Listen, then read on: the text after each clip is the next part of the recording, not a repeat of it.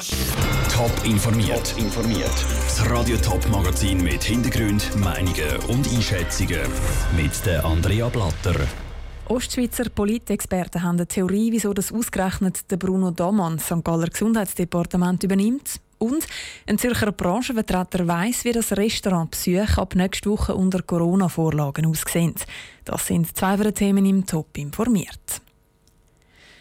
Wer übernimmt im Kanton St. Gallen in den nächsten Jahren welche Aufgaben? Die St. Gallen Regierung hat sich heute mit dieser Frage beschäftigt und das Departement verteilt. Brisant ist vor allem das Gesundheitsdepartement. Das ist in den letzten 16 Jahren unter der Führung von der SP-Frau Heidi Hanselmann gestanden. Neu übernimmt der Bruno Damann von der CVP. Niki Stettler, was bedeutet das insbesondere für das grosse Thema im Kanton St. Gallen, die Spitalstrategie? Ja, das heißt in erster Linie einmal, dass äh, das Gesundheitsdepartement jetzt einen Chef überkommt, der hinter der Spitalstrategie der Regierung steht. Äh, es ist kein Geheimnis, dass seine Vorgängerin Heidi Hanselmann kein grosser Fan von dieser Strategie war. Gerade auch darum, weil eben so das Überleben von vielen Spitälern im Kanton gefördert ist. Das Gesundheitsdepartement ist ja in den letzten Jahren immer wieder unter Beschuss gestanden. Dazu kommt, dass der Bruno Damann in der Vergangenheit eigentlich immer wieder gesagt hat, dass er das Departement nicht übernehmen will. Und jetzt mit dem Coronavirus wird es ja auch nicht einfacher. Warum hat er seine Meinung geändert? Die Regierungsräte will keine Stellung dazu nehmen, wie es zu dieser Verteilung gekommen ist. Äh, ich habe aber mit Ostschweizer Politbeobachtern ein darüber geredet und die Vermutung liegt doch nach, dass sich der Bruno Damann äh, ein Stück weit auch geopfert hat, das ziemlich unbeliebte Departement zu übernehmen. Er ist mittlerweile auch 63 und es ist zu erwarten, dass seine letzte Amtszeit wird sein. Äh, dazu kommt, dass er als Arzt das Departement sicher auch aus einer anderen Sicht heraus nachher anschauen kann. Wir haben eben die Spitalstrategie jetzt schon angesprochen. Was sind aber so ein bisschen die anderen grossen Herausforderungen, die in nächster Zeit auf den Kanton St. Gallen warten? Es sind schon wichtige Verkehrsprojekte auf dem Weg, die müssen aber sicher noch abgeschlossen werden. Dann stehen auch Berufsschulen vor einer größeren Veränderung. Die würden sich in den nächsten Jahren mehr und mehr auch müssen am Arbeitsmarkt anpassen. Und auch die HSG und ihre Weiterentwicklung ist sicher noch ein grosses Thema in der nächsten Legislatur. Äh, und bei all dem muss es der Regierungsrat eben auch darum gehen, den ganzen Kanton mitzunehmen. Im Kanton St. Gallen gibt es immer noch bei vielen Fragen so ein bisschen Stadt-Land-Graben. Danke vielmals, Niki Stettler. Die neue St. Galler Regierung nimmt dann ihre Arbeit am 1. Juni auf.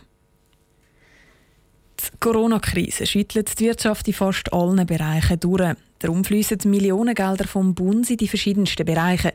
Kinderbetreuung, die Flugindustrie und seit heute ist klar, auch die Medien kommen das Geld über. Das haben der National- und der Ständerat entschieden. Auch Privatradios profitieren. Selin Greising. 30 Millionen Franken fließen vom Bund für private Radio- und TV-Stationen. Zu denen gehören auch Radio und Teletop. Der National- und Ständerat haben an der Sondersession grünes Licht für die Nothilfe gegeben. Das freut der Jürg Bachmann, Präsident vom Verband der Schweizer Privatradios.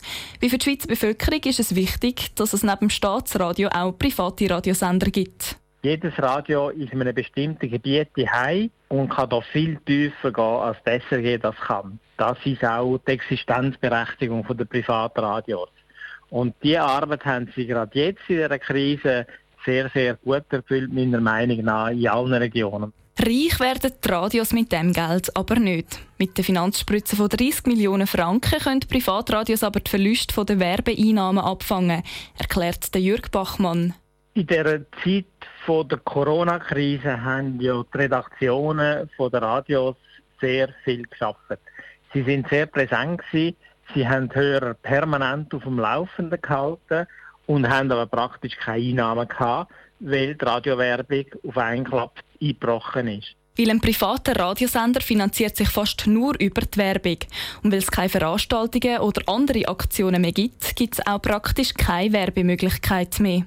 Celine Greising hat berichtet. Profitieren tun auch die regionalen Zeitungen. Sie kommen 35 Millionen Franken über und können ihre Zeitungen während der Corona-Krise ohne Versandkosten verschicken.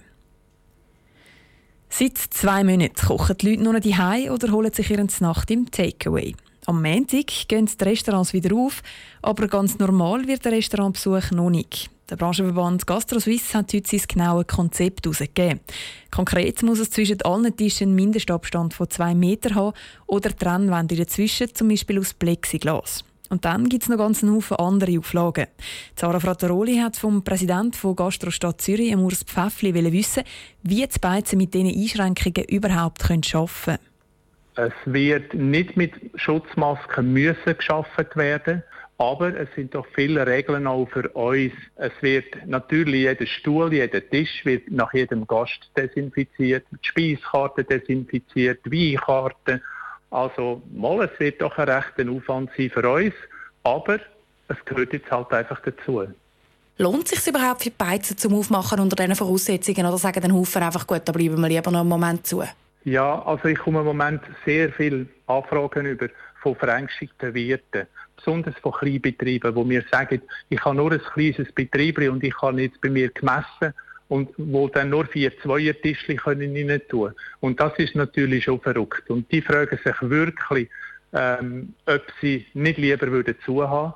Aber dort ist halt das Problem, dass im Moment Kurzarbeit davon abhängt, ob ein Betrieb offen ist oder nicht.